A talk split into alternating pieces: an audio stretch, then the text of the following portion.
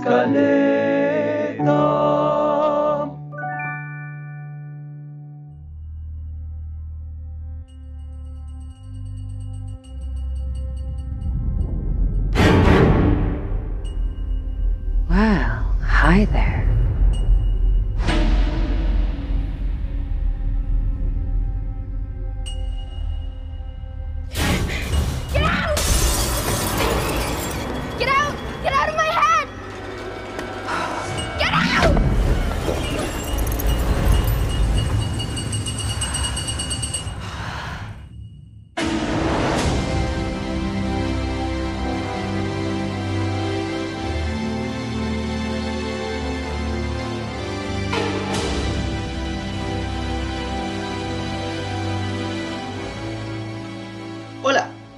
Bienvenidos a La Escaleta, el espacio de Plot Point en el que analizamos series y películas. El día de hoy me acompaña Lila Cuña y Carlos López. Hola, ¿cómo están? Hola, buenos días. Bien, ¿Cómo ustedes. Bien, bien, ¿cómo van los proyectos? ¿Cómo vamos? Hello there. Eh, Well, hello there. Así, con la voz, Sí. con la voz friki. Hello there. Bien, bien. ¿Ustedes cómo van? Bien, súper, súper, súper. Bien, con día lluvioso. Muy bien, gracias a Dios. Y por fin llueve en Cartagena. Sí, qué maravilla. Hace un frito más rico. Sí, eso es muy extraño. El problema es cuando deja de llover, ahí bien empieza otra vez a, a- a- Ay, sí, caliento otra vez. y dice, Calienta el doble. bendito sol. Sí. Es mucho más complicado. pero bien chévere. Ok, listo. El día de hoy tenemos una película muy, muy, muy buena que salió en el año 2019, dirigida por Mike Flanagan y se llama Doctor Sleep. Sí, tal cual. Doctor Sleep, secuela directa de The Shining de Stanley Kubrick, película de 1981. Eh, ambas eh, basadas en libros de el señor Stephen King, con mucho terror psicológico. Eh, creo que conociendo las obras de Stephen King son las un poquitico más alejadas de, de- de ese universo de Maine que está plagado de, eh, de seres de otros planetas o de otras dimensiones. Acá nos enfocamos un poco más en el tema de la muerte, en el tema del más allá y, y la conexión que existe precisamente entre esas personas que tienen el resplandor con ciertas habilidades eh, que les permiten moverse en ese, en ese mundo espiritual, por decirlo de alguna forma. Y Mike Flanagan, que ya ha tenido un recorrido gradualmente eh, bastante acertado. Empezó haciendo películas como Oculus, ya hoy en día tiene esta película que es un poco más mainstream. Además que viene de realizar también el año pasado eh, The Haunting of Hill House, una de las series mejor valoradas de Netflix y que aborda mucho el terror gótico, muy en la línea de, de, Doctor Sleep, eh, con un tono bastante romántico, con un tono bastante melancólico, que nos hace olvidar el susto prefabricado que estamos acostumbrados a ver hoy día. Acá se ahonda un poco más en los miedos psicológicos y en, lo inquietante que puede llegar a ser eh, ese terror psicológico en cada uno de nosotros. Sí, y lo bueno es que Doctor Sleep, eh, y se lo decíamos a Lila porque ya no quería ver la película, no es ese terror típico cliché del fantasma detrás de la puerta, o del espíritu que mueve la cortina, o, de la mano que sale de la nada a arrastrar a las personas debajo de la cama, no, sino, sino que es un terror muy bien manejado, como lo planteaba Carlos, y lo vimos en, en Hill House, que me parece una serie perfecta, perfecta, está muy bien construida, tiene un guion muy bien hecho, y lo chévere de, de Mike es que él mismo se encargó de hacer la dirección, de hacer el guion, de hacer la edición de Doctor Sleep. Entonces, digamos que no quedó nada sujeto a, a otras visiones, sino fue su propia visión lo que él mismo planteó en la película, que es cosa diferente, por ejemplo, lo que nos pasó con Liga de la Justicia, ¿no? El director tenía una visión y llegó un editor y se lo terminó de tirar y, y el guion iba por otro lado, sí, entonces eso ahí hay un menjurje de, de mentalidades que no se colocaron de acuerdo, cosa que no pasa aquí con Mike Flanagan. Digamos que algo así fue lo que pasó en El Resplandor con, con Stanley Kubrick, que a mi modo de, de, de ver, y, y de pronto habrá quienes contrariarán lo que digo, pero a mi modo de ver, Kubrick es uno de los mejores directores que ha pisado este planeta. Y lo digo no solamente por El Resplandor, sino por muchas de sus películas. Y podemos ver en El Resplandor el sello de Kubrick, que aunque no, no, no voy a contradecir que, que sea una, una precuela de lo que pasa en Doctor Sleep, digamos que se maneja en otra línea. Porque en Doctor Sleep vemos más como hacia la parte surrealista, hacia la parte de los sueños, hacia esa parte un poco mágica, en comparación a lo que nos muestra el resplandor. El resplandor es pura y cruel realidad humana. Sí, de acuerdo. Y tengo entendido eh, que precisamente por esa, esa variante en la percepción de, de Kubrick al respecto de la película, eh, Stephen King no estuvo muy de acuerdo con la adaptación que él hizo de, del Resplandor, porque precisamente se perdía mucho el componente fantástico. Si bien es cierto, hay todavía componente fantástico en el hecho de que tengamos ciertas apariciones y demás, acá en, Doctor Sleep, y que sí tuvo el beneplácito de, del autor del libro, encontramos ya un tipo de terror anclado muchísimo más al tema de la meditación, al tema de los viajes astrales, al tema de eh, el desdoblamiento corporal, etcétera, etcétera. Y todos estos factores, todos estos elementos suman muchísimo en la construcción de ese ambiente eh, de terror gótico que les decía que está muy anclado al tema del romanticismo y sobre todo al tema de explorar la psiquis humana de una forma distinta, porque eh, bien lo mencionaba Andrés hace un momento, el tema en, en, el resplandor, aun cuando se enfoca precisamente en la psiquis de, Jack, eh, es cierto que también empieza a dar muestras de un terror mucho más físico, de un terror mucho más visceral, de un terror mucho más anclado a otro tipo de percepción distinta a la que tenía Kubrick, perdón, distinta a la que tenía King en su libro. Obviamente desconociendo el libro porque hasta el momento no lo he leído ninguno de los dos, pero sí me, hice la tarea de leer un poco más al respecto eh, de ambas películas antes de, de que grabáramos el podcast. Y gracias a Dios no fue un terror, como dijo Andrés, un terror cliché en el que en el que hay sustos y espantos de repente, porque de lo contrario no estaría yo participando en este podcast. Lila tendría un acudiente aquí el día de hoy. Exactamente, porque no me gustan las películas de terror, me inquietan demasiado, al punto que no puedo dormir.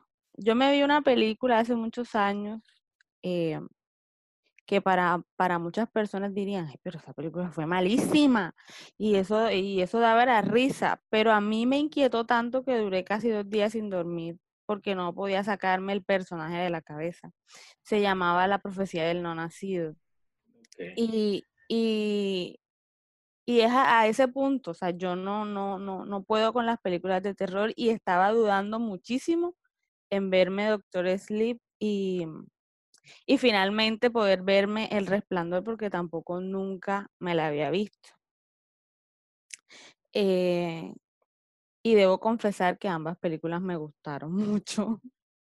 Eh, por eso, precisamente por eso, porque digamos, muestran, eh, eh, muestran un terror diferente, un terror psicológico, o sea, un terror en el que, en el que uno, en el que uno está como, como inquieto todo el tiempo, pero inquieto porque está pasando algo eh, que pudiera ser real. Eh, no inquieto porque, no inquieto porque en cualquier momento le va a espantar algo y lo va, y lo va a hacer brincar de la silla. No, sino inquieto porque uno quiere saber qué es lo que va a pasar. Inquieto porque uno quiere entender qué está pasando en la mente de cada una de las personas y por qué están actuando de la manera en que lo están haciendo. Por lo menos en el resplandor me pasó así. En el, en el, en Doctor Sleep, eh, me sorprendió un poco y voy a hablar de los actores, el cambio en los personajes, o sea, en, en cambio, bueno, no en los personajes, sino en los actores. O sea, ver la Wendy, la Wendy anterior con la Wendy nueva, completamente diferentes. Sí. Eh, completamente diferentes. Yo decía, uy, pero Wendy se operó. Todos se operaron. Todos se operaron. Sí, se pusieron más bonitos. Wendy se operó, Dios mío. Y ese personaje, yo les decía ahorita, eh, ese personaje me daba un poco de risa, o sea, porque ella tenía una manera particular de moverse que era extraña, entonces daba, daba, daba un poco de risa. Jack daba miedo. Em, y saben que había un fantasma, bueno, no sé si es un fantasma, no sé cómo se le dice eso, pero había un personaje de los que ya estaban muertos que tenía como una fijación por estar presente y era la señora del baño. y aparece en otras películas. es- Creo que es la referencia al resplandor más grande de todos los personajes. Aparece en todo lado y Celebrado. decía, pero esa señora sale en todo momento. Celebrado momento de Ready Player One. Excelente. Solo por Muy eso vale la pena ver la película de Steven Spielberg. Sí, tenía una fijación por figurar en todo momento. sí, el, el figurante más reconocido de las dos películas. Sí, yo creo que ese va a ser mi personaje favorito. Porque, le- porque en serio, decía, en todo lado aparece esa señora en esa bañera. ¿Y, qué, y, y, y, y si en la casa de la niña no hubiese bañera, ¿dónde iba a aparecer? Saliendo del inodoro. Ok. Ya eso fue muy helado, pero no creo que saliera del inodoro esa pobre señora. Muy Pennywise saliendo ahí del, del sifón. Del sifón. Del sifón. No sé, ella se busca sus mañas para salir detrás de una cortina. De una cortina, sí, total.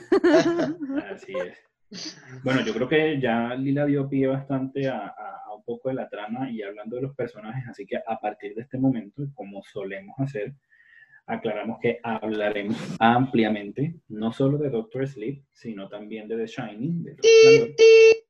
Spoiler alert, spoiler alert. tit, tit. Exactamente. La- ya, ya sonó la alarma del spoiler, así que nada, quienes no han visto las películas, tengan presente que vamos a destripar la trama y diremos seguramente cosas muy sensibles al respecto de ambas. Así que continuemos. Destripar en el sentido figurado, no vayan a creer que vamos a hacer aquí Que con vamos un a hacer un hacha asesinato. contra la pobre Lila. No, no, tranquilos. Sí, tal cual. Ay, menos mal soy la que más lejos está, gracias a Dios. A menos que me manden a la señora del baño, pero aquí no hay, no hay, no hay, A que salga del mar. Valentina, no hay tina. Gracias a Dios, porque les digo que donde hubiese una tina en esta casa, ustedes no me vengan a entrar a ese baño jamás. que nosotros esperando a Lila para grabar el podcast y Lila ya dándole martillo a la, La señora. a la tina para, para destruir. Bueno, No, una de que yo soy muy miedosa. Yo soy muy miedosa. Sí, Mucho. dale, Andrés, discúlpame. No, tranquila. Una de las referencias que, que me gustaría empezar a hablar eh, iba a ser de, de la adaptación del guion a la pantalla. Digamos que no he tenido la posibilidad de, de leer el libro de Doctor Sleep, pero sí he tenido la oportunidad de entrar en este mundo de Stephen King leyendo otros, otros libros.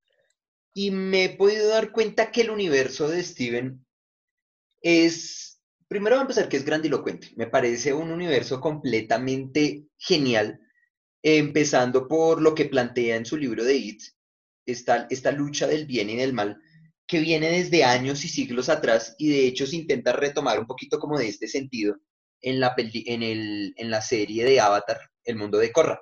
Digamos que en el mundo de Korra logran mejor explicar esta, esta lucha entre el bien y el mal que, que siempre ha estado, ¿no? Igual se, se muestra en diferentes culturas, el yin y el yang, eh, el bien el mal, y que nada es puro, no todo es completamente malo, no todo es completamente bueno y es esta alegoría que él hace a que, a inevitablemente desde el inicio y hasta el final de los tiempos van a estar siempre estos dos en duetos, ¿no? Y siempre, como nos lo dice el dicho, eh, que en el fondo de la persona hay dos lobos que viven, el lobo bueno y el lobo malo, y aquel que uno alimente más es el que lo, lo va a definir a uno como persona.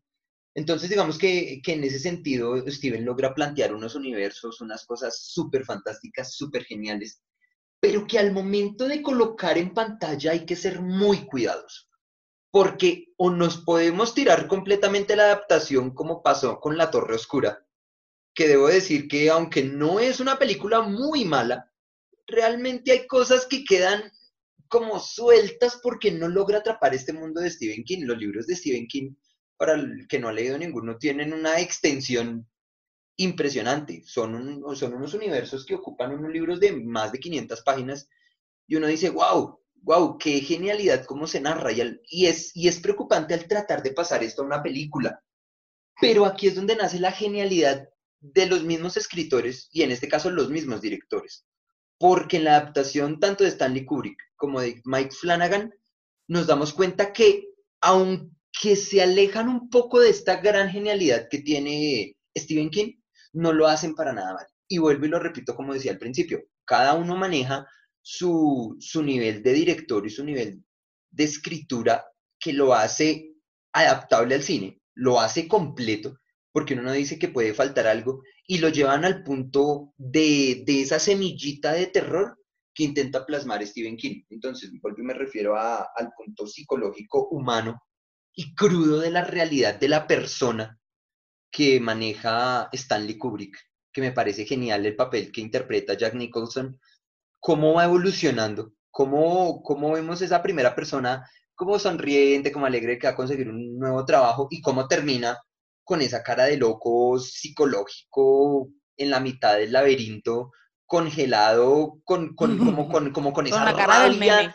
en sus ojos, sí, exacto, como con esa rabia, como con esa ira, ¿no? Que el mismo hotel, eh, el personaje un hotel satánico que intentan dominar a las personas, no, fantástico, o sea, y cómo pasar eso y no caer en el típico cliché de, de, ay, se apareció el fantasma, ay, no, nada, o sea, o sea, los personajes y los fantasmas que muestra Kubrick son perfectamente bien logrados, no es nada de del susto de, ay, se cerró la puerta sola, o ay, los bombillitos se mueven solos, no, o sea, son unos personajes muy bien planteados.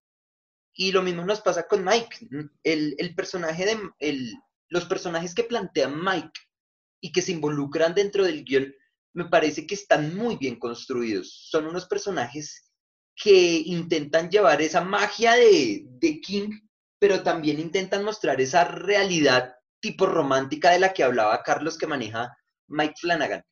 Y, me parece genial que logre mostrar como esa parte del yin y el yang que estaba hablando antes, porque si nos damos cuenta, Rose, el personaje antagónico, no es completamente malo. Si uno se pone a analizar el grupo de Rose, eh, está tan bien elaborado el guion que permite que el personaje no se maneje dentro de lo malo completamente, sino que tenga esa parte de bondad y eso se descubre en el momento en el que muere el más antiguo de, de los, de, esa, de, los, de, de los de esa comuna, los de esa comunidad.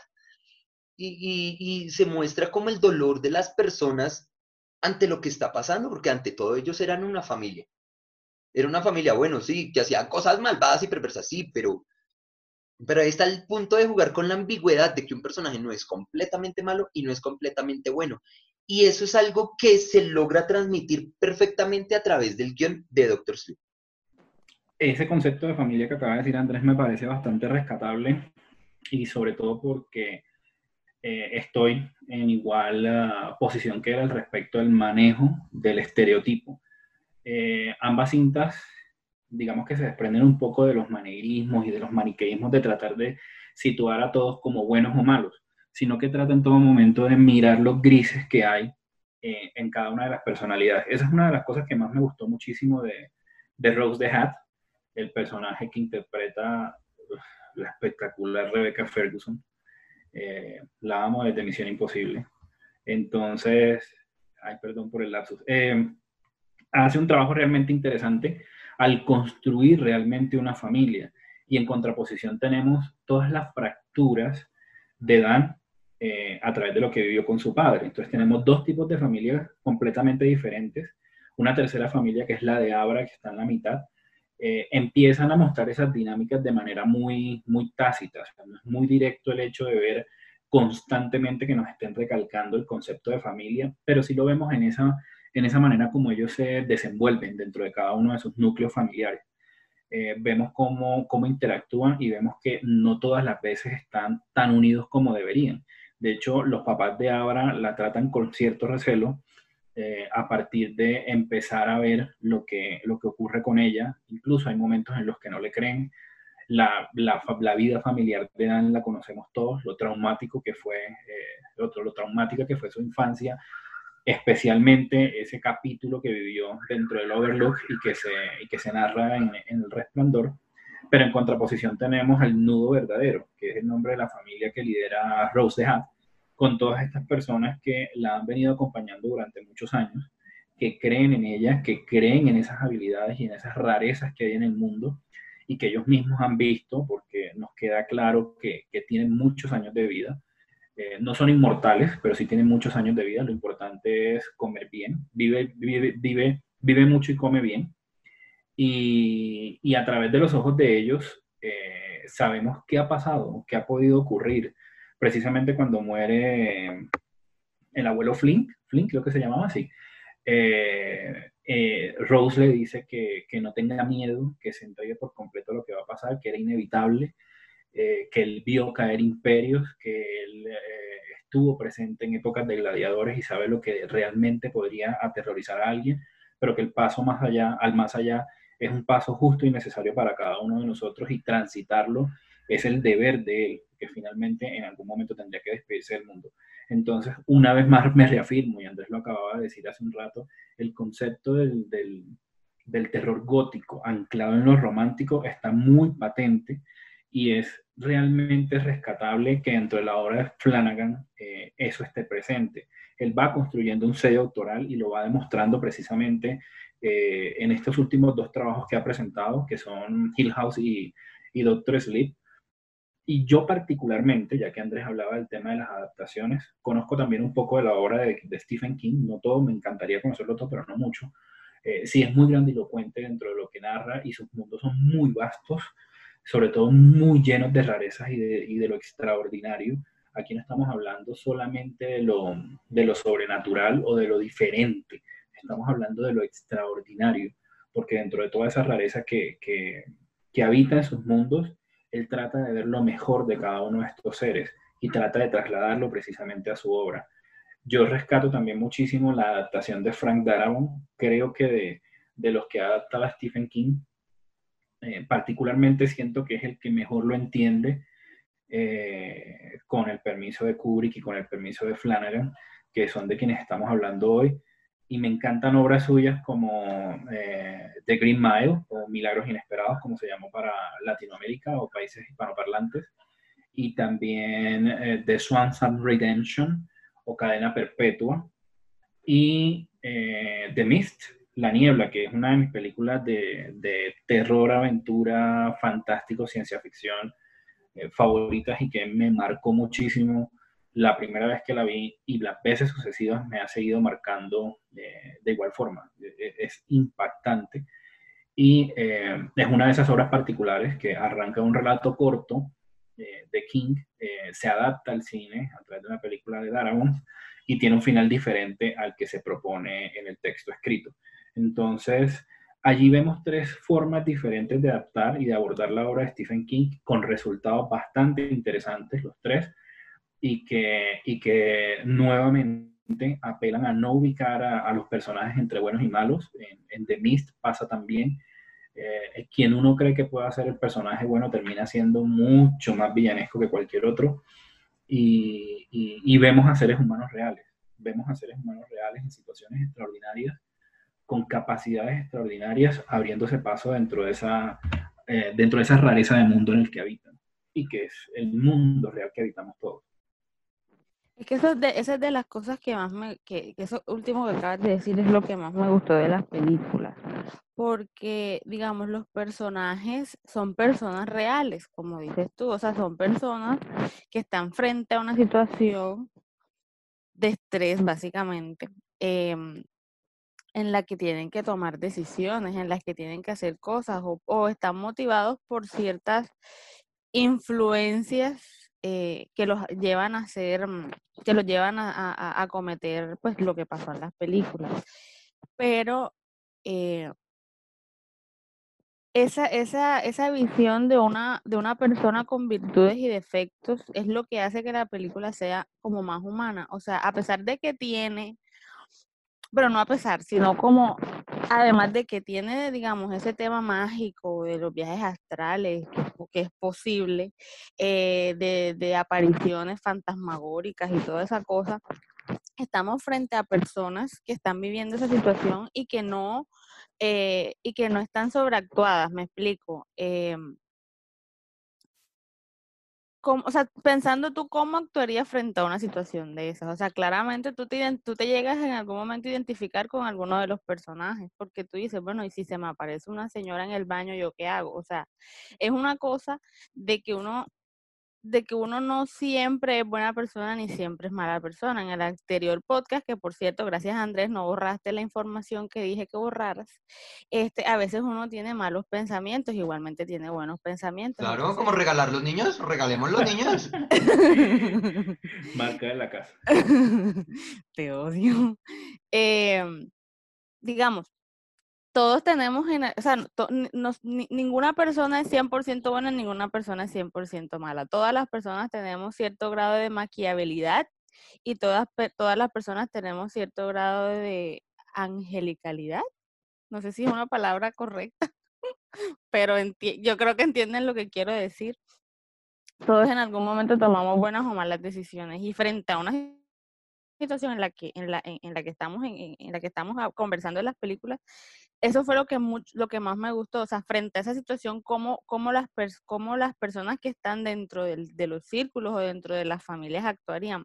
La familia por ejemplo de Abra ellos de pronto no le creían aparentemente pero la mamá varias veces le consultó porque fíjate que ella, e- e- ella iba a, visitar, si mal, si mal no estoy, creo que era la abuela de la niña y le preguntó, ¿esta vez va a estar bien? Y ella le dijo, no, mm, como, como no sé, creo que no. Pero entonces fíjate que ella empieza, o sea, ella como que sí cree más o menos en lo que la niña le dice.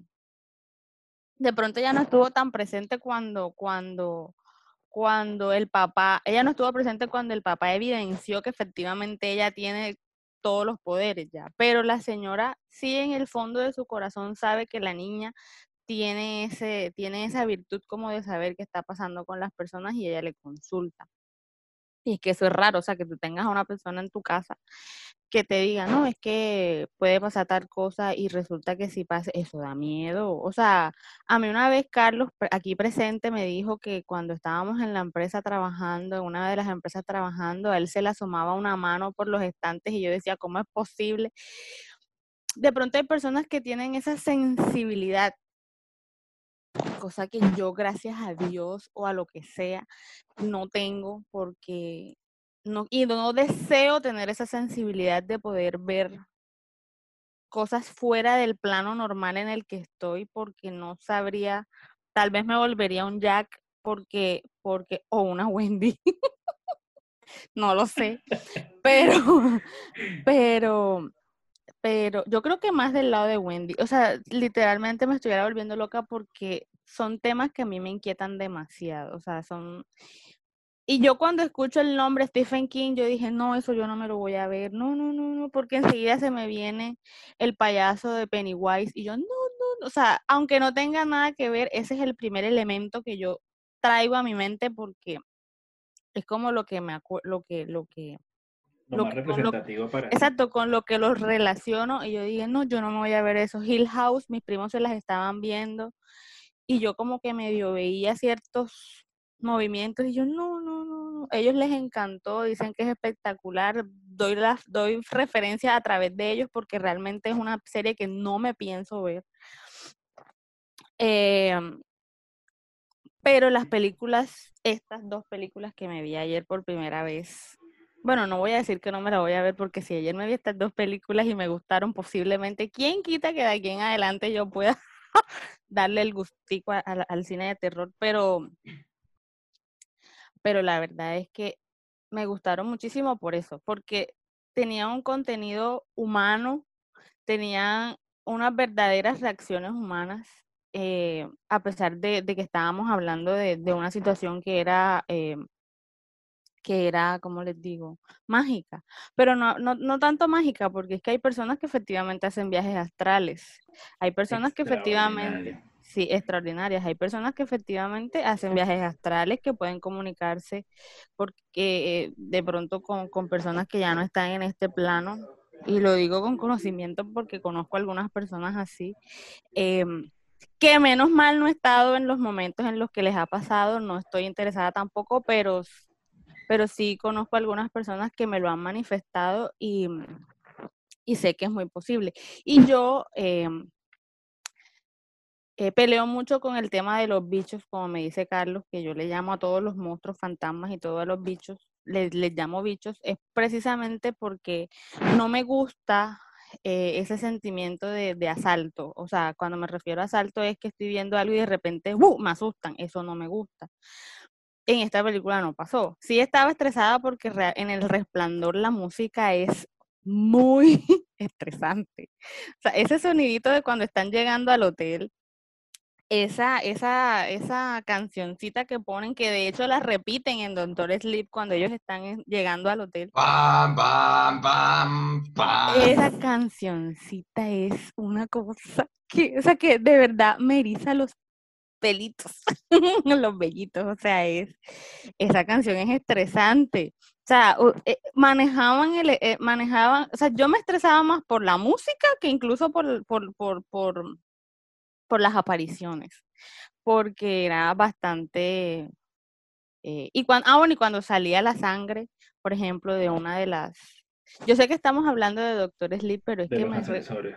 Sí, pero, pero me vienen mucho las imágenes del resplandor, entonces No, pero igual ocurre. No, de hecho aparece también en Rose. Doctor Sleep. También apare- Claro. Cuando aparece, Rose sí, llega al hotel, al Overlook, ella tiene la visión del, de la sangre que baja por los ascensores.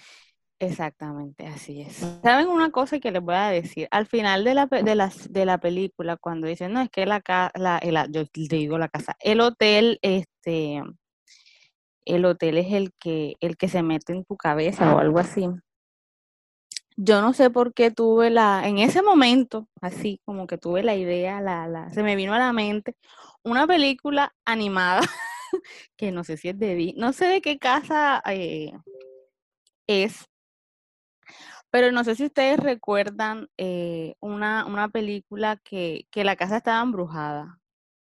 Que, bueno, hay muchas películas así, pero es animada y Monster es House.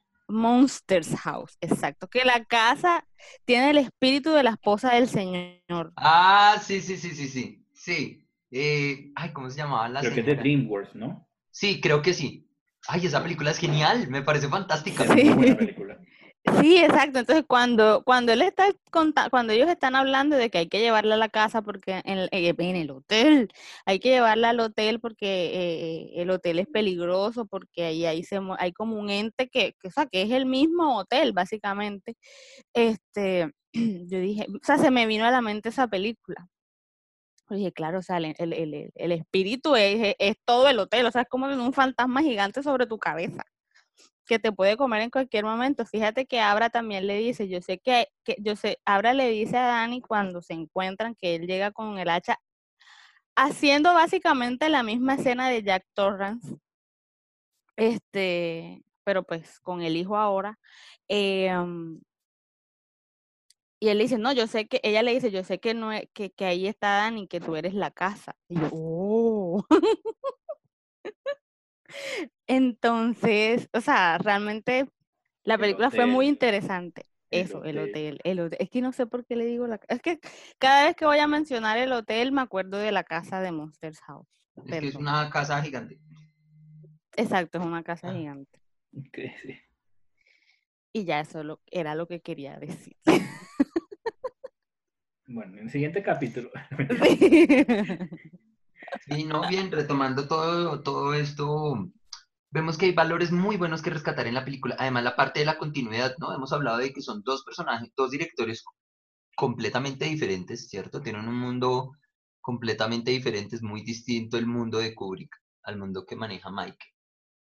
Pero nos damos cuenta que, que la, la forma en la que se alinean, ¿cierto? Para tratar de llevar una misma narración, lo hacen de una manera muy fantástica. Y eso nos damos cuenta, por ejemplo, en esta escena donde ellos llegan al hotel, volvemos otra vez a revivir esas escenas del cuarto 237, volvemos otra vez a revivir las escenas del gran salón dorado, volvemos a recorrer con el niño eh, los pasillos eh, cuando él está manejando su triciclo, que me parece una de las escenas más fantásticas lograda por Kubrick.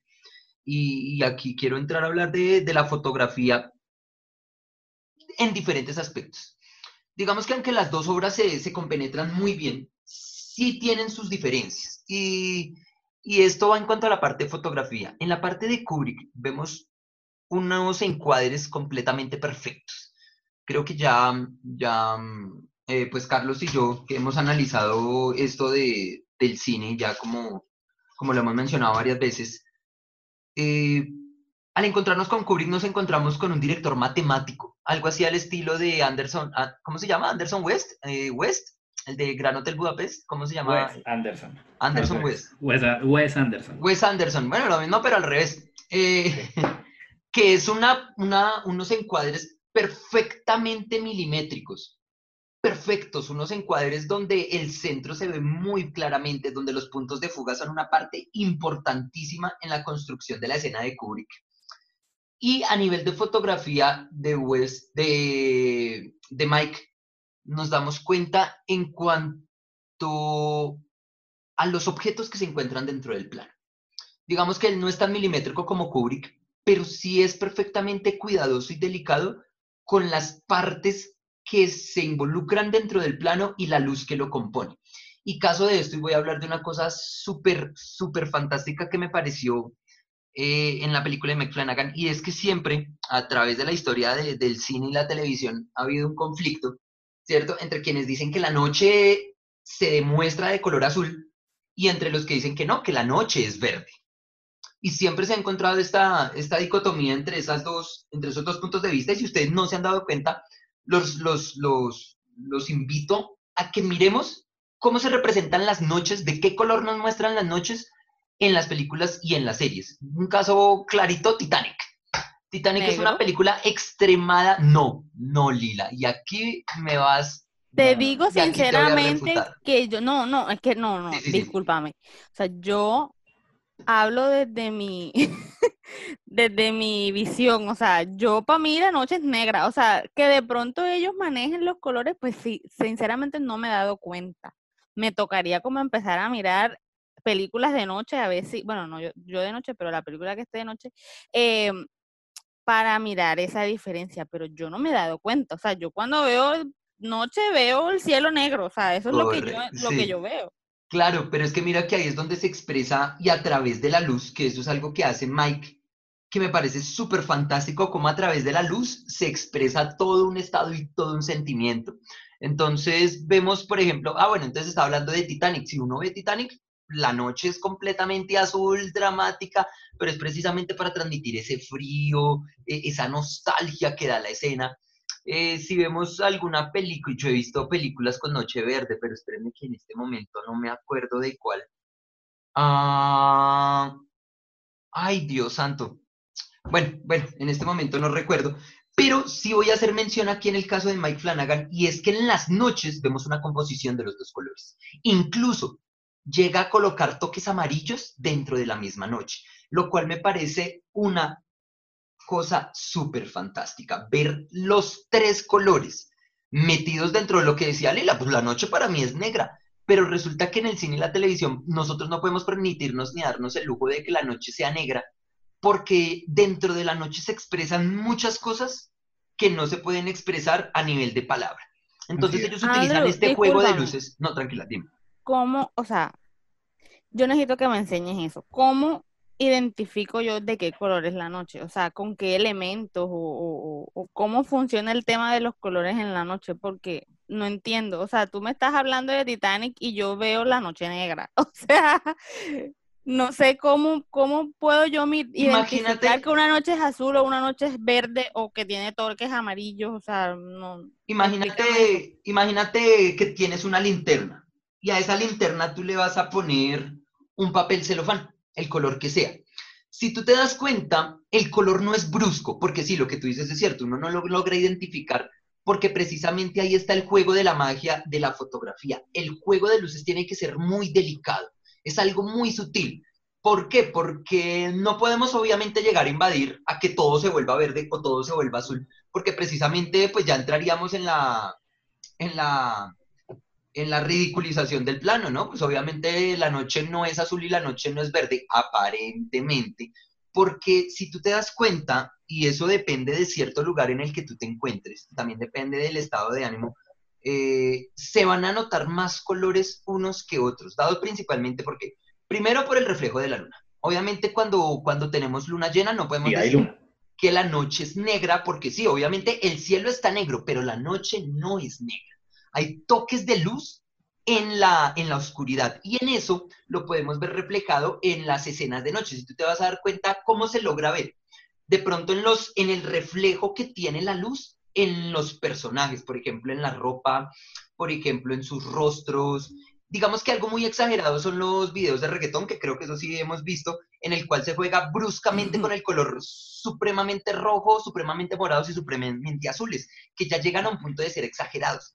Pero lo que pasa es que en estas escenas de cine y en la parte de las series, se toca muy delicadamente esta parte de los colores. Obviamente se colocan unos filtros súper delicados que son imperceptibles si uno simplemente pasa porque es noche y ya. Pero si uno le presta mucha atención a la escena, y precisamente esta escena que les estoy hablando de las noches de Mike Flanagan, podemos incluso llegar a ver tres colores dentro de sus planos, precisamente abordando que a los personajes que aparecen, a los sentimientos que tienen los personajes en ese momento y eh, a, lo, a los resultados que más o menos se van a dar con base a las actuaciones que se estén dando en ese momento. Entonces, un ejemplo es, y donde les digo que se presentan estos tres colores, es cuando se estrella el carro de, de este, Cuervo. man, del cuervo, contra el árbol y él cae y queda la niña sola en la carretera, ¿cierto? Aquí se empiezan a notar esos cambios entre verdes y azules, ¿cierto? Entre la nostalgia que le da Rose de que haya muerto uno de su, mejor dicho, su parcero, su, su amante, no sé lo que sea, ¿cierto? Y este tono verde que es esa, que digamos que aquí los colores tienen ese, el verde sigue siendo como esa representación como de esa, de esa maldad, como de, de esa chispa como de, de querer vengarme acerca de algo. Entonces aquí empezamos a jugar con psicología de los colores que se transmite muy bien a través de las luces que iluminan el plano. Cosa que no pasa en Kubrick. Kubrick no, qué pena Carlos, permíteme terminar aquí la idea y ya te doy la palabra. Dale, dale. Eh, Kubrick no juega con la luz, no juega con los colores en la luz, juega con los colores de los objetos. Y esto se nota perfectamente en la escena de Kubrick del resplandor cuando, cuando Jack entra al cuarto 237. El cuarto es perfectamente verde intenso y morado, lo cual nos recuerda los colores del Joker, que el Joker perfectamente es muy morado y muy verde, haciendo recurso a esta psicología del color. El morado como, una, como un posicionamiento, ¿cierto? Como un empoderazgo, como un poderío, Jerarquía. como jerarquía, y este verde como de cierta maldad, de cierta misticidad dentro del hecho. Entonces, claro, el cuarto 237 lo vemos muy representado en las dos películas, que es ese cuarto empoderado en donde van a ocurrir las escenas eh, de Latina, las escenas donde, donde, donde Dani, donde Dani, donde Abra descubre que el mal, donde, sí, donde Abra está hablando con Dani, pero el Dani malvado y le dice que, que mientras ellos están ahí, Dani verdaderamente creó otra, otra distracción, ¿cierto? Para acabar con el hotel. Entonces nos vamos a dar cuenta que ese cuarto, especialmente ese cuarto, va a ser el principal y por eso Kubrick juega tan bien con estos colores. Entonces, nos damos cuenta que hay un muy buen uso de una paleta de colores, pero manejado de diferentes formas. Entonces, Kubrick lo maneja desde el punto de vista de los objetos, la alfombra, los muebles, la pelota, eh, el, color que tienen los trajes, y Flanagan lo maneja muy bien desde el punto de vista de la luz con la que ilumina cada encuadre. Lila, eh, al respecto de tu pregunta y, y complementando un poco lo que decía Andrés, eh, yo creo que el ejemplo más cercano que podemos tener, y ello haciendo alusión a que la fotografía no es más que el uso de la luz dentro de, dentro de, de un espacio, independientemente de que sea en el audiovisual o en la vida real, que la fotografía hace referencia al manejo al uso de la luz que se le da, al uso que se le da a la luz. El ejemplo más claro vendría a ser el hecho de que, eh, para empezar, la, la noche no es negra, y Andrés lo mencionó hace un momento, la noche es oscura. Dentro de esa oscuridad hay eh, presencia de colores, eh, independientemente de que la luz no sea o no esté presente. ¿Por qué habrá colores en todo momento? Por el hecho de que si, por ejemplo, tú estás en una habitación eh, totalmente cerrada, digamos que tienes luz, pero apagas la luz y te quedas sin nada, sin ninguna fuente de luz prendida dentro de ese espacio, los ojos de nosotros, la pupila de nosotros se adapta de tal forma que empieza a buscar elementos que dentro de la luminosidad y el rango de temperatura del color que maneja ese objeto me permitan a mí evidenciar bordes, me permitan a mí evidenciar formas, me permitan evidenciar texturas que complementen la idea en el cerebro de aquello que estamos dejando de ver de manera directa, sino que lo estamos percibiendo a través de una agudización del sentido. Entonces, en la fotografía, dentro del cine y la televisión, ocurre exactamente lo mismo. El director de fotografía se vale del uso de la luz o del recurso de la luz para plasmar dentro del plano que está componiendo junto con su dirección el ambiente de esa película o de ese, relato como tal. Y Andrés hacía énfasis a dos escenas puntuales que son claras para evidenciarlo entre las dos películas. En Kubrick, el elemento vendría a ser el factor que determine el uso de los colores y la incidencia de esos colores dentro de la fotografía para aclarar el tono y para aclarar eh, la psicología de los personajes, Mientras que eh, Flanagan, y, por eso decía sobre el sello autoral que Flanagan va construyendo en su obra, se patenta en, el, en la textura que crea a partir de la luz con respecto a la incidencia de los colores, pero directamente desde las fuentes luminosas. No sé si me explico bien. Eh, y Andrés fue claro al respecto. Entonces, este tema de la fotografía es fundamental para entender, por lo menos a mi manera de ver, en que aun cuando las dos películas son distintas eh, en ese tono, siento que hay una transición bastante acertada en la madurez del plano para contar lo que está ocurriendo con, eh, con Dani. Porque recordemos que Dani vendría a ser el personaje que está presente en las dos historias de manera eh, directa y de manera permanente, por decirlo de alguna manera, de alguna forma, perdón, y esa, esa misma madurez se tiene que sentir no solamente en la evolución del personaje, que ahí influyen los colores, sino también en el ambiente que nosotros estamos recibiendo. Y es que si nosotros de niño nos ponemos a hacer una retrospección de nuestra percepción del mundo, tiende a ser mucho más colorido, mucho más, eh, mucho más equilibrado. Para nosotros, siendo niños, el tema del mundo visto a través de los ojos de, la infancia tienden a darle una magnitud mucho mayor eh, de alegría, de luminosidad, de como queramos llamarlo, y eso en The Shining está muy patente porque los colores son brillantes, los colores son bastante dados a utilizar su temperatura adecuada o por decirlo de alguna manera correcta y no ver degradaciones de un mismo color dentro del plano, sino que vemos, aun cuando no se hace eh, pesado o monótono, el color presente de una sola forma, de una forma rutinaria, pero que funciona dentro de esa simetría del plano que maneja Kubrick. Mientras que en, el, um, en Doctor Sleep sí vemos variaciones de color, vemos degradaciones de color, vemos un color que va desde su tono más bajo al más fuerte y viceversa, en contraposición precisamente al hecho de que ya no estamos viendo la película, ya no estamos viendo la realidad de ese mundo a través de los ojos de un niño, sino a través de los ojos de un hombre alcohólico, con una serie de taras y con una serie de traumas que le terminan por afectar. Y en el caso de Abra, si lo analizamos muy bien, la escena del cumpleaños es fundamental para eso. Allí vemos una luminosidad mucho mayor. El brillo tiene mucha fuerza dentro de la definición de los colores a diferencia de pronto cuando vemos a Abra en su habitación y que empieza a meterse en ese mundo de, vida mágica o sobrenatural que la rodea, ese mundo extraordinario. Y es, es realmente, pues, como les decía hace un momento, mi manera de ver la película, una madurez necesaria que transitamos dentro de una y otra para definir la entidad de lo que cada una es como obra independiente, pero también para verla como un complemento eh, dentro de la narración y dentro de lo que cuenta la historia en términos generales. Chicos, gracias por la explicación, de verdad que ahora sí lo entendí y gracias Andrés por una fotico que me mandaste en donde ya entiendo más claramente cómo es el tema. yo lo entiendo como si fuese un filtro, o sea, como yo tengo una foto y tú sabes que cuando uno tiene fotos, pues uno le puede agregar filtros como de diferentes colores o tonalidades y entonces él no no que cambia todo el color de la imagen, pero sí le da como ciertos visos a la, a la imagen. Correcto, ajá. Exacto. Eso, que de hecho, de hecho eso se nota muy, bueno, yo lo había notado mucho más en, en, en escenas de día y cuando son climas diferentes. O sea, me refiero a que, por ejemplo, graban una escena que teóricamente es en Cartagena y todo se ve naranja, se ve amarillo, se ve brillante, pero luego pasan una escena en Bogotá y todo se ve azul, se ve gris. Y A notas, menos, a menos que te veas, do- eh, señor y señora Smith, donde Bogotá es un pueblo es un pueblo. luz amarilla, donde Más amarillo que Melgar, que Cartagena. Sí, mucho más y mucho más sucia. Y, y perdón que te interrumpa allí, y es, es muy importante tenerlo presente.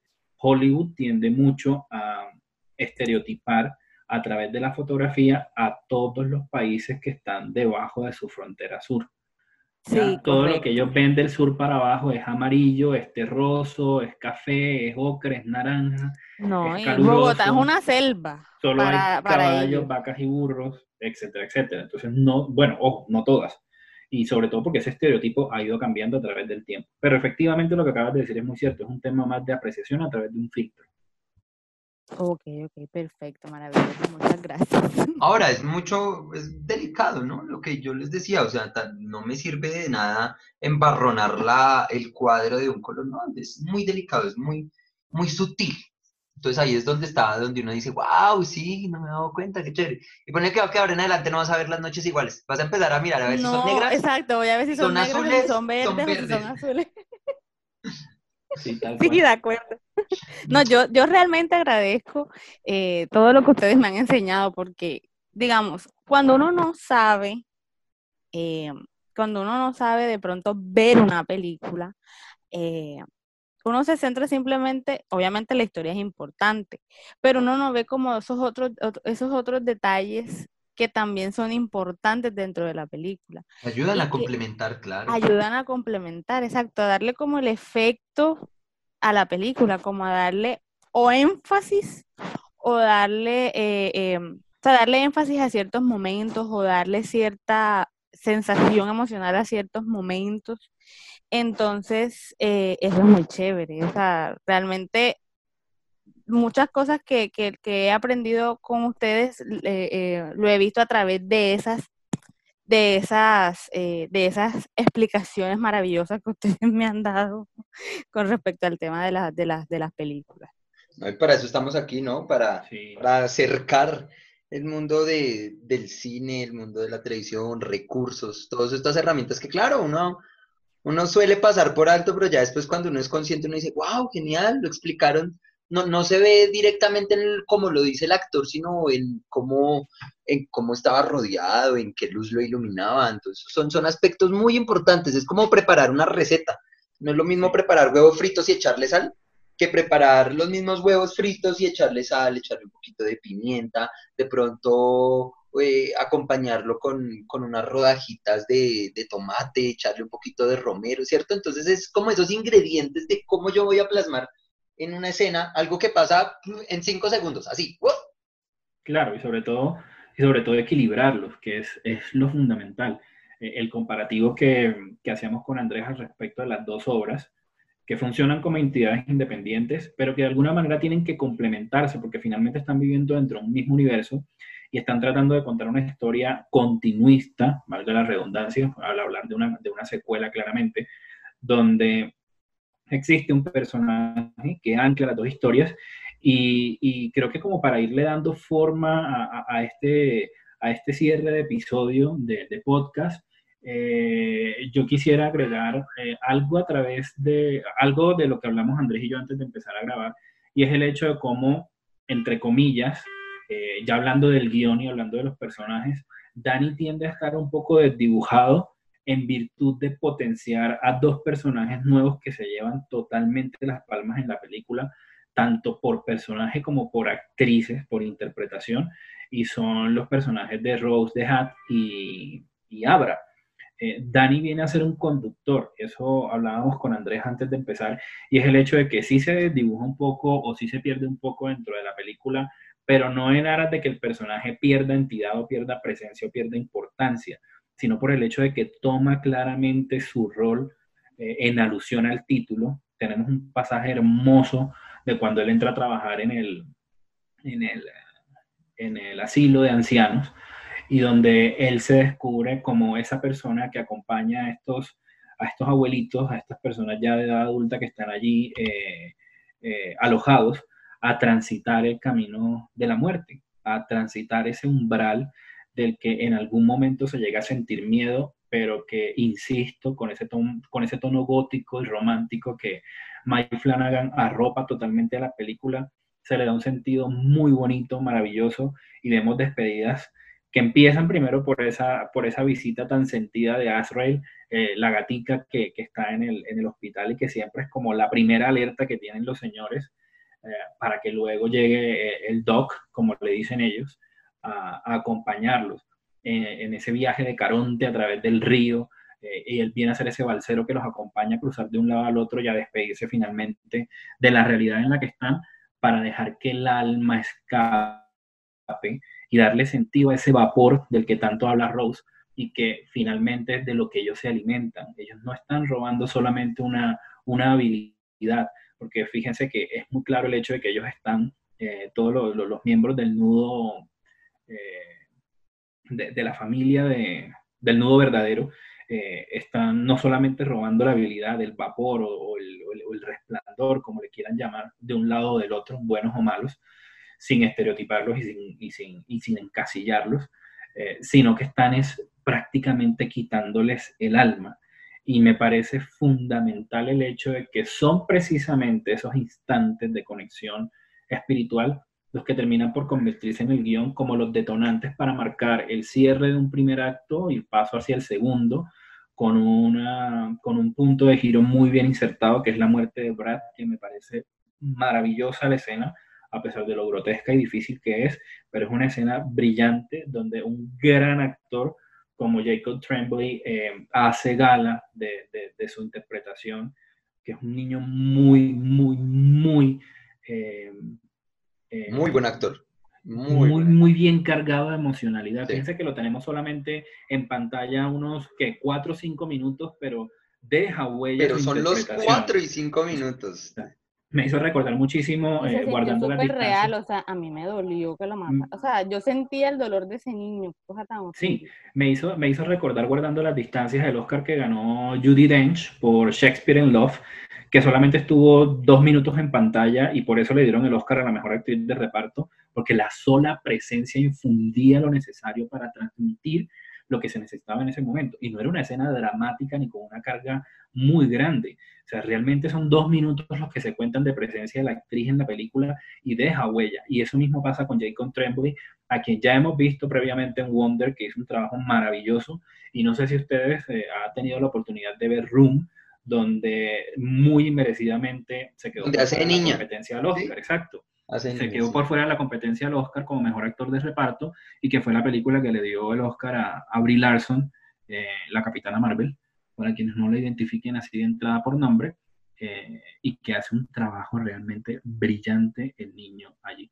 Entonces, eh, ese tipo de cosas me gustan muchísimo dentro de la película de Flanagan, de cómo lo pequeño se hace grande y lo grande se hace aún más grande precisamente porque pareciera que no estuviera allí alguien, pero en realidad sí está y deja huella. Sí, sí, muy, muy cierto. Y bueno, para finalizar, creería que no le haríamos justicia a ninguna de las dos si no entráramos a hablar de la musicalización y los sonidos.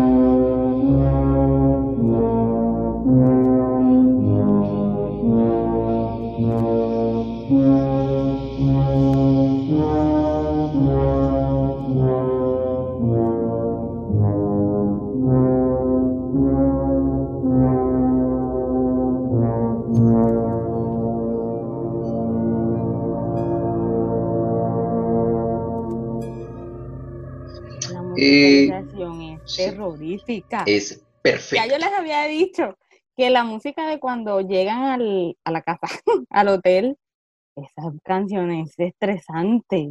Yo estaba viéndome la película, yo le, yo le dije a Carlos, y yo estoy estresada con esta película.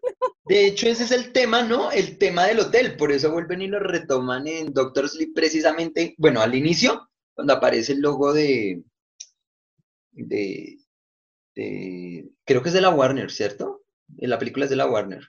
Entonces, cuando aparece el logo de la Warner, ¡pum! Viene su, su introducción con esta fanfarria. Y es el mismo logo antiguo, ¿no?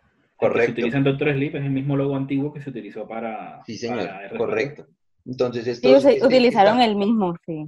Esta misma fanfarria, ¿cierto? Que se maneja tanto en El Resplandor como en Doctor Sleep, eh, se le debe a la señorita Wendy Carlos, eh, compositora estadounidense, una de esas grandes compositoras de cine que hacen uso de ordenadores y de sintetizadores para lograr efectos. Y ya teníamos un trabajo de Wendy Carlos con Stanley Kubrick en La Naranja Mecánica. Eh, acordémonos que son sonidos completamente psicológicos. Digamos que ese es el punto al que siempre va a trabajar Wendy Carlos y es ese sonido de ordenadores que lo desestabiliza a uno. Ese sonido de ordenadores que, que aunque es como ilusorio, que aunque es como irreal, siempre lo inquieta a uno. Entonces es muy buen trabajo el que realiza Wendy Carlos. Y bueno, su fanfarria, uno, las cuatro primeras notas, pam, pam, pam, pam, ya uno lo ubican en un tiempo y en un espacio específico. Y pues no hay que dejar de lado tampoco la, la musicalización que se hace en Doctor Sleep, eh, llevada a cabo por The Newton Brothers, porque también trabajaron con Mike Flanagan en, en Ouija, trabajaron con Mike Flanagan en The Hill House, y entonces, claro, ya conocen también el mundo terrorífico de Mike y supieron darle como ese toque también de sintetizadores, de música, de música orgánica, ¿cierto? A esta, a esta película. Entonces es una muy buena colaboración de que los dos se hayan valido de estos recursos electrónicos para querer llevarnos a este mundo del terror, que me parece que está muy bien logrado, perfecto, y las ediciones del sonido me parecen fantásticas. Debo admitir que me parecen mucho más geniales en El Resplandor. Obviamente por lo que decía, por esta crueldad, por esa frialdad que maneja Kubrick en el estado humano, pero también eh, en Doctor Sleep se manejan unos sonidos perfectos, impecables. es que en el resplandor, en el resplandor sí se, sí se, o sea, sí hay más musicalidad de ese tipo, o sea, sí hay más eh, sonidos así inquietantes. En muchas escenas en donde eh, en muchas escenas en donde de pronto iba a pasar algo o de pronto iba o de pronto había una escena de tensión aparecía la, la, musiquita. Y era bastante estresante porque no es la música esa que utilizan que no sé cómo se le dirá es como ese pito pero eh, eh, pero pero suena como un sonido muy agudo de repente que que que, que ¿cómo se llama? que incluso molestan los oídos. En este caso, en la película no pasaba eso. sí, son sonidos estridentes, entonces sí, entonces como, que no. Como al fastidio más de, de ese de, ser ese sonido estridente que, que verdaderamente lo que llegue a transmitir, sí. Exactamente. En cambio, perdóname, Carlos, termino. Eh, en cambio, eh, aquí en el, en, el resplandor eran sonidos, eh, sí, sonidos, digamos, estresantes, pero no llegaban al punto de la molestia. O sea, eran como un preámbulo porque estaba pasando algo, porque la escena era tensionante, pero no, no, no, no, no provocaban ese fastidio como ese sonidito molesto. Por lo menos a mí me pasa que yo no puedo con los sonidos muy agudos, no me gustan. Entonces, eh, y bueno, y tampoco es que vea mucha película de terror, pero sí he visto algunas que, que colocan ese sonido y, y, llega a ser fastidioso. En el caso del Resplandor, para nada. O sea, la música fue. Hizo, o sea, hizo el trabajo que tenía que hacer. O sea, e, estuvo perfectamente puesto en los momentos que se debió colocar. De hecho, en la escena en donde Jack llega a partir la puerta, en ese momento no hay sonido. Que fue también algo que, que fue interesante porque le dieron completamente atención al sonido de el elemento que él llevaba en la mano. Era un, no era un hacha, era un hacha, era un elemento, el, herramienta que, él estaba utilizando para partir la puerta. Ese era el único sonido que se escuchaba y eso también me pareció magnífico porque a veces en el silencio también hay muchas cosas que, que lo estresan a uno. Yo por lo menos no sé estar a oscuras y en silencio, me molesta muchísimo. Entonces, también digamos que hasta los, hasta los silencios eran, eran incómodos dentro de la película. Así que hacían su trabajo, o sea, lograban desestabilizarlo a uno magníficamente. Sí, sí, correcto. Entonces... Sí, yo venía a decir ahí, perdón, eh, que me pasa particularmente que con el resplandor empiezo a sentir o empiezo a percibir los sonidos que emanan prácticamente del hotel aun cuando no son directamente sonidos creados por el ambiente sonoro del hotel, eh, dígase puertas, dígase escalones, eh, dígase, em, no sé, eh, los conductos de aire, etcétera, siento y percibo en todo momento que son esos elementos de la, misma edificación los que componen eh, de alguna manera el hilo conductor o el leitmotiv, por decirlo de alguna manera, que le va dando forma a la musicalización entera de la película. Mientras que en Doctor Sleep eh, es clarísimo y es evidente que escuchamos una, una, una, un beat o un sentir de corazón que está latiendo en todo momento y que se acelera o que se va bajando de acuerdo a la misma intención y de acuerdo a la misma emocionalidad que se maneja dentro de la escena para que de alguna forma esos sentires eh, emocionales y físicos de personaje sean los que conduzcan eh, la construcción sonora de, los, eh, de los compositores de la película. Entonces, hay mucho de lo orgánico y hay mucho de lo emocional, una vez más, separados dentro de, lo que es canon para cada una de las películas, pero que vuelven a ser complementativos el uno con el otro. Listo. Entonces, eh, ¿les parece si llegamos a nuestra escena, a nuestra parte final de a mirar a ver escenas que nos hayan gustado, ¿cierto? Y, pues no, personajes que nos hayan gustado. Entonces, pues Lila, ¿qué escena te gustó y qué personaje eh, te, llamó la atención? Como estamos hablando de dos, ¿estaríamos entre eh, eh, escena entre de las dos o tengo que escoger una de las dos películas? No, como quieras, como quieras. Si quieres alguna de las dos, si quieres solo de Doctor Sleep. Bueno, de Resplandor me gustó mucho la escena en donde Jack llega a, matar a, Wendy y a, y a Danny. Eh, sobre todo cuando él le dice como, como, honey, como, mi amor, ya volví. Then I'll huff, and I'll puff, and I'll blow your house in.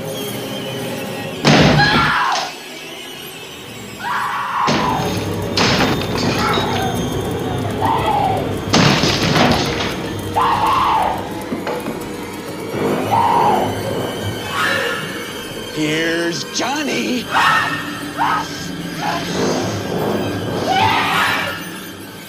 Y yo decía, qué descaro, está llena a matarlos y, y, y, viene con ese aire de, de, de, felicidad tan horrible. Entonces, esa escena me pareció muy, muy chévere. Ah, bueno, y, y cuando el niño empieza, bueno, no habla Dani, sino Tony a decir Red Rum. Esa escena también fue bastante eh, interesante.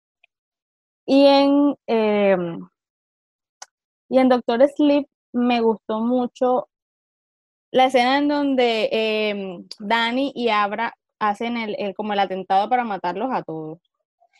Porque aunque esta muchacha, ¿cómo se llamaba? La del, la del, la del sombrero. Rose. Rose. Eh, ella no estaba, pero ella estaba conectada con el nudo, así que cada uno en la medida en que iba muriendo, ella lo sentía también. Entonces, eh, me gustó mucho esa escena, la, actuación pues de, la actriz.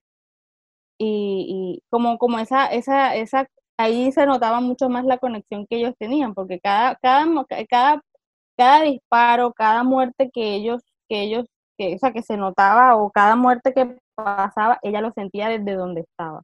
Igualmente la escena del viaje astral me pareció magnífica, cuando ella recorre básicamente toda la tierra para llegar a la casa de, la niña, también fue maravilloso. Listo, listo. ¿Y personaje? ¿Ya dijiste personaje de Doctor Sleep? Eh, no, ya yo lo dije al principio, mi personaje favorito es la señora de la bañera. ok. Sí, ya lo había dicho. Y aplica para las dos. Aplica para las dos, exacto. Ella es, para mí, ella, ella debió ganarse el Oscar a la actriz secundaria, ¿cómo se le diría eso? Sí, de reparto. De reparto, porque... De bañera, actriz de bañera. Actriz de bañera, apareció en todas las escenas. y esa risa espectacular. es una cosa maravillosa. Ese, ese es mi personaje favorito. Ok, listo, perfecto. Carlos, ¿qué escena te gustó y qué personaje? Ok, de, The Shining me gusta todo lo que corresponde a ese recorrido de llegada al hotel. ¿Por qué? Porque no solamente estamos conociendo a Jack, de, de una u otra forma estamos conociendo sus, sus complejidades y, sus, y, sus, y su temperamento, sino que también empezamos a conocer un poco del hotel y el hotel viene a ser otro personaje más dentro, de, dentro del universo de las dos películas. Eh, yo siempre les he dicho y les he insistido, incluso ya habíamos tenido oportunidad de hablarlo, eh, no recuerdo en qué, en qué podcast fue, pero también les dije que mi personaje, ah, bueno, en Into the Night, que les dije que el avión para mí era un personaje fundamental. Entonces, cuando dentro de una narración audiovisual eh, se potencia mucho eh, la presencia de un elemento habitacional, de un elemento de atrezo, de utilería, para que cobre importancia y que dentro de esa importancia empecemos a ver a, ese elemento como un personaje más, me parece, me parece muy, muy bien logrado y muy bien trabajado. Entonces, me gusta mucho ese recorrido que hace Jack y, que, y cómo conocemos precisamente al Overlook como un personaje más para las dos películas. Eh, de, de, Doctor Sleep, igual que Lila, me quedo con dos escenas. La primera, el viaje astral, eh, donde se confrontan eh, Rose y Abra me parece que está muy, muy bien logrado. Allí Cuña aparte lo, lo, digo con conocimiento de causa, yo creo mucho en este tipo de cosas y conozco mucho este tipo de cosas, entonces lo que se logra en esa escena realmente es muy bien hecho, muy, muy bien hecho. Y me creo todo lo que pasa en la escena, en cómo está construida, en cómo el viaje se realiza, tanto de ida como de vuelta, por el tema de las anclas, del desdoblamiento y del, del impacto entre una fuerza y otra, y sobre todo porque vemos aquí eh, a Abra no como una niña indefensa que está conociendo su, su, su poder o sus habilidades, sino que empieza ella a explorar todas esas capas dentro, del, dentro de la misma habilidad para darle un redimensionamiento cada vez mayor y me encanta el hecho de que Abra eh, nunca tiene miedo de lo que ocurre, sino que ella se maravilla de cómo, de cómo empieza a ver esas habilidades surgir y cómo empieza a desarrollarlas en procura de protegerse y proteger a las personas que están a su alrededor. Y la otra escena definitivamente es la muerte de Brad, ya lo dijimos, es una escena contundente, muy bien realizada, donde Mike Flanagan no tiene miedo de mostrar sin entrar en el detalle de la, de la, eh, de la visceración, ¿cómo decirle? De la, sí, de la sangre. Del apuñalamiento y de ver las, entrañas. Lo único que se vio fue la cara del niño y fue... La sangre como brota y cómo Jacob Tremblay definitivamente se... Eh, se consolida como un gran actor, un gran actor, un niño muy, muy, muy bueno actuando y que hace una labor, pero genial dentro de ese momento. Para mí, una de las escenas de terror mejor logradas dentro de toda la historia del cine, puedo decirlo sin, ningún tipo de miramiento. Y personajes, eh, me quedo en... Con la casa. No, no, no, con el hotel. Ah, el hotel. me quedo en The Shining, me quedo con Dick, ese señor que acompaña a, a Dan en el reconocimiento de sus habilidades, en la conexión que tienen y cómo se hablan el uno con el otro. Eh, nuevamente vemos al personaje en, Doctor Sleep, entonces me parece muy bonito que haya alguien que surta eh, la función de mentor para él y que de una u otra forma la labor de mentor-pupilo eh, siempre está como variando entre uno y otro. Nunca llegan a ser propiamente el uno el mentor y el otro el pupilo porque ellos están cambiando de posición eh, constantemente eh, en procura de que van conociéndose y van conociendo las habilidades que cada uno de ellos tiene. Y en Doctor Sleep, definitivamente mis personajes son dos favoritos, son Rose the Hat y Abra.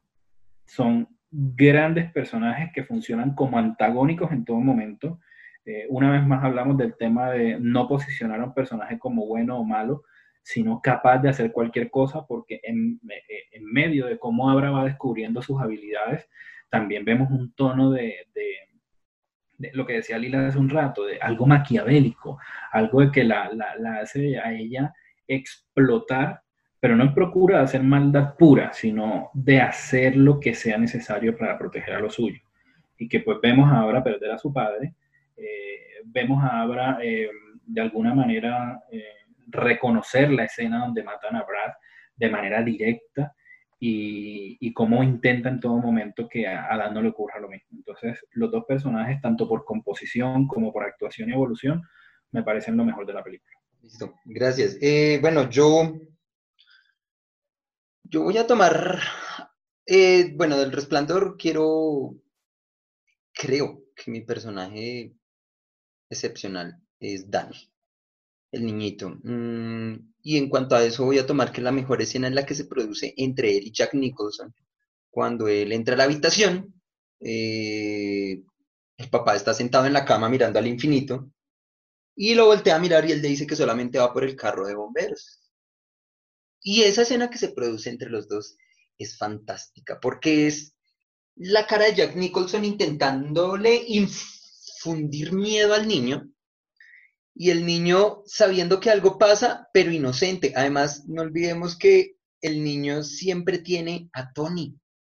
Y digamos que Tony es ese personaje que se vuelve fundamental para Danny en el resplandor. Entonces, yo, yo pienso que el mejor personaje y el más excepcional es Danny, porque pese a que su personaje tiene un gran peso, el niño lo hace de una manera perfecta, perfecta, y pese a la edad que tiene, tiene tendría que ocho, entre siete, ocho años cuando interpretó ese personaje, y me parece que creo. lo hace, sí, y lo hace siete. de una manera fantástica, fantástica. Me encanta la actuación de este niño.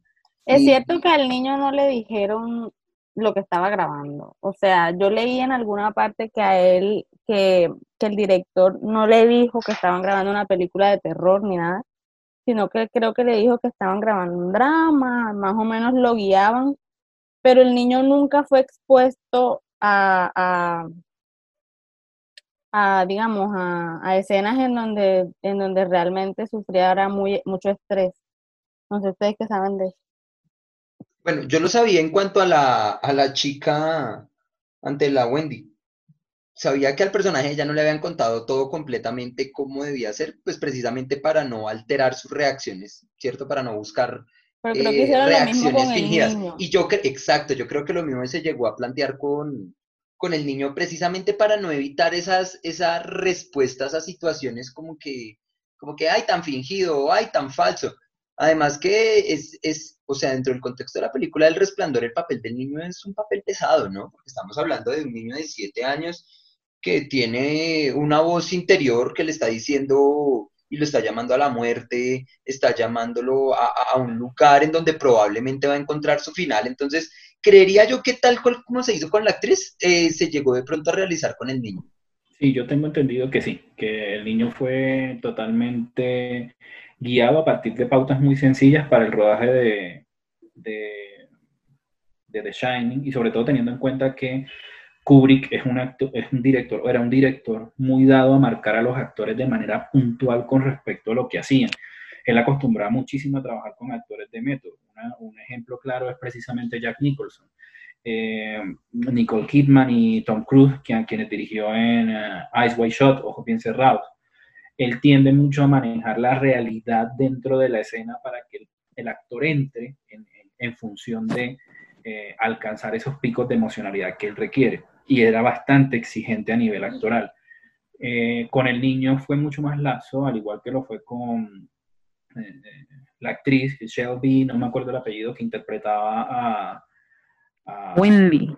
a Wendy, correcto, eh, para jugar un poco menos con la emocionalidad de, los, de ellos, porque no solamente se estaban enfrentando a situaciones de estrés provocadas por eh, entidades paranormales o extraordinarias, sino que también tenían de frente a un psicópata. Y era mirar el destructuramiento de una familia en procura de llevar a la degeneración mental de un padre capaz de matar a su esposa y a su hijo, eh, conducido precisamente por algo que no está viendo. Y teniendo en cuenta además que, bien lo mencionaba Andrés, eh, Dani estaba guiado además por una voz interior que no hacía presencia dentro de la escena. Listo, gracias. Y eh, dentro de Doctor Sleep, obviamente Rose, Rose de Hat. O sea, fantástica, lo que decía Carlos. Esa actriz es lo máximo, lo máximo. O sea, desde que hizo su aparición en, en Misión Imposible, creo que me enamoré de Rebecca Ferguson porque, porque es genial. O sea, su, su- su- su participación actoral, la, la credibilidad que le da a sus personajes es, es fantástico, muy bien elaborada. Y en cuanto a escenas, eh, yo voy a tomar una escena que es recurrente en las dos. En El Resplandor, cuando Jack entra al gran salón dorado y está completamente vacío y de la nada aparece Lloyd. Esa escena, marcada por los diálogos que se dirigen el uno al otro, eh, me parece muy bien lograda. Y aunque es una escena libre de musicalización, únicamente estamos guiados por el sonido del alcohol, el sonido del vaso, el sonido de sus voces, pero se, se logra, se logra un ambiente tan fantástico que me parece una de las escenas mejor logradas eh, de toda la película. Y lo mismo pasa cuando Danny, ya grande en, en Doctor Sleep, entra al mismo salón y empieza a entablar este diálogo otra vez con Lloyd, pero en este caso ya Lloyd es el personaje de su papá. Entonces, pues claro, Lloyd dentro del ambiente y mundo de fantasía en el que vive, él no sabe realmente quién es y se hace pasar como, como el que solamente sirve el trago, pero el diálogo que se da entre ellos dos también me parece genial, me parece fantástico. Entonces me parece muy bien el recurso, que era una de las cosas que me, que me gustaron de, de la gran conexión que hay entre la obra de Kubrick y la obra de, de Flanagan. Me parece que son, que son unos recursos supremamente fantásticos en los cuales se logra muy bien el objetivo. Muy, muy bueno que es llegar a la psiquis del personaje, ¿no? Aquí, aquí esos dos personajes y Lloyd hace del psiquiatra que lo sienta uno en la silla y le dice, bueno, está bien, cuénteme de su pasado. O sea, estas dos escenas son terapéuticas, perfectamente muy bien planificadas y que Básicamente terminan- terapéuticas. y terminan en, de hecho él se lo dice, porque, porque Dani le dice, no sé cómo olvidar esto, entonces él saca el vaso y le dice, yo sé cómo lo puedes olvidar. Dani le sirve el- su trago sabiendo que este pelado tenía un problema de alcohol. Entonces es muy, muy, muy fantástica estas dos escenas. Y bueno, una escena que, pues no voy a El decir que Nicholson cambió bastante. Voy a decir que sí, mucho.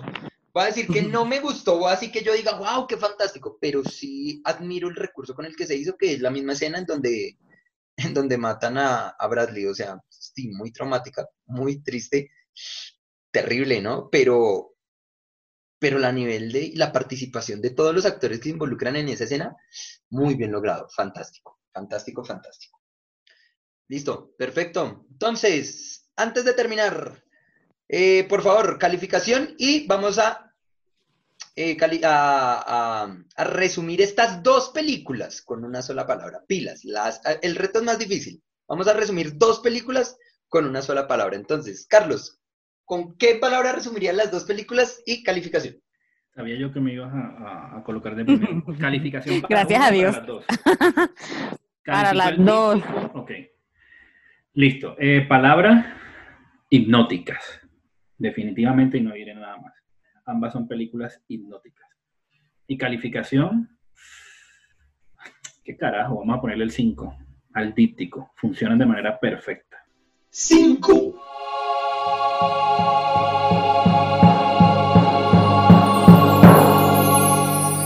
Cinco. Perfecto, listo, muchas gracias. Lila, ¿con qué palabra describirías a las dos? ¿Y qué calificación, bueno, le darías a las dos? Una sola para las dos. O sea, vamos a hacer como un promedio. Eh, en una sola palabra, inquietantes. Inquietantes, pues por ya todos los elementos que les, que les había contado. Y calificación, quiero darle un 5. Cinco.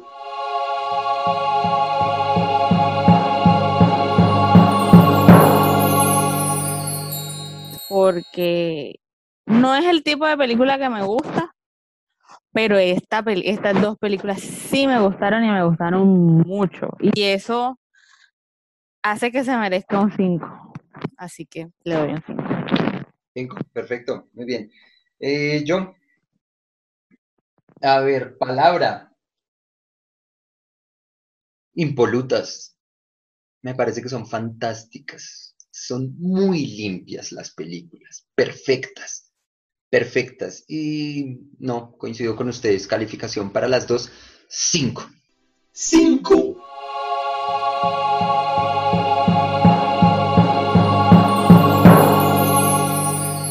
Cinco. Además que el trabajo de los dos directores intentando planificar la película desde su punto cero de construcción hasta su resultado final es un proceso perfecto. Entonces, cinco para las dos. Qué bueno. Otra vez volvimos a coincidir, muy bien. Sí, muy Así bien. es, coincidimos.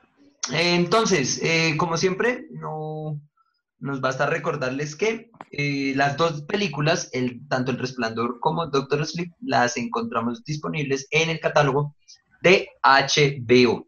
Realmente películas que se pueden ver las dos seguiditas en una muy buena maratón.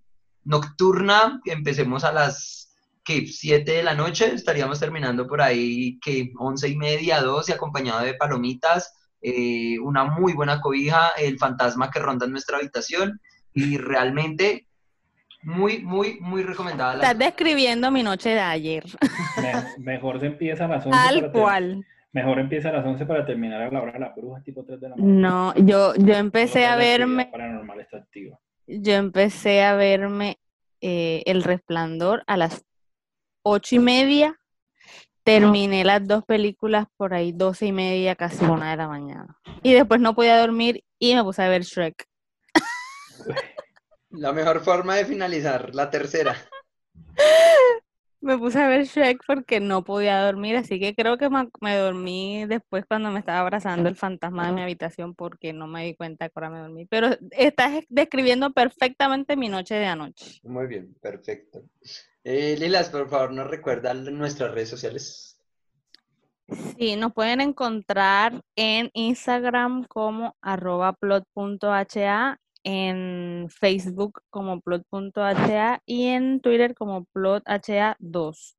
Eh, también próximamente, ahorita en octubre, estaremos oficialmente sacando nuestro blog, eh, del cual estaremos hablando más adelante. Estén atentos a nuestras redes sociales, pero ya pronto va a salir eh, el blog donde estaremos compartiendo artículos, reseñas, am, posiblemente vamos a estar eh, poniendo algunos temas un poco más académicos, eh, de cómo posiblemente escribir un guion, cosas así. Bueno, vienen muchas sorpresas en nuestro blog, entonces estén muy atentos a nuestras redes sociales para que se enteren de todo. Correcto. Y más allá de lo que acaba de decir Lila, que siempre lo hemos comentado, es nuestro compromiso en crear audiencias, así que ese blog nos va a servir muchísimo para que la comunidad no solamente crezca, sino para llevarles a ustedes muchos más recursos técnicos para empezar a hablar con propiedad sobre el tema del manejo del cine y la televisión, del audiovisual en general, sobre el lenguaje que se utiliza en estos, medios y todos los recursos de los que se vale para contar estas grandes historias. Y por qué no, abrirnos a la posibilidad de que esa comunidad aprenda de una forma mucho más eh, estructurada sobre cómo escribir un guion, sobre cómo hacer una película. Así que se vienen sorpresas muy interesantes dentro de ese blog que eh, complementará eh, nuestra, nuestra tarea o nuestra labor, nuestra razón de ser como Plot Point, que recuerden somos una empresa que se dedica a la construcción de guiones para cine y televisión. Y antes de que Andrés me quite la palabra, eh, ya que me quitó un tema del que siempre me toca hablar. Te quitó tu trabajo. vez, exactamente. eh, anunciar de entrada nuestro próximo podcast, What Happened to Monday, o qué le pasó al lunes, dentro del catálogo de Netflix. Será la siguiente película que analizaremos. Así que vayan preparándose con ella. Son solamente dos horas eh, eh, de película, eh, protagonizada por eh, Numi Rapace, eh, a quien ya hemos visto por allí en varias producciones, sobre todo en la adaptación eh, sueca de eh, todo lo que es la saga Millennium, eh, y también dentro de la adaptación de Jack Ryan con, para serie de televisión. Así que nada, What Happened to Monday, eh, disponible en Netflix, será nuestro próximo tema a tratar. Listo, muchas gracias. Entonces, gracias por este tiempito, gracias por esta compañía, gracias por, por escucharnos y recuerden, nuestras redes sociales están abiertas para que por favor hablen, comenten, opinen, exprésense como quieran. Y pues feliz semana, que les vaya a todos muy, muy, muy bien. Gracias a todos. Bueno, muchas gracias. saludo, Cuídense mucho. Sigan viendo mucho cine, muchas series. Dios los bendiga. Feliz, feliz, feliz semana.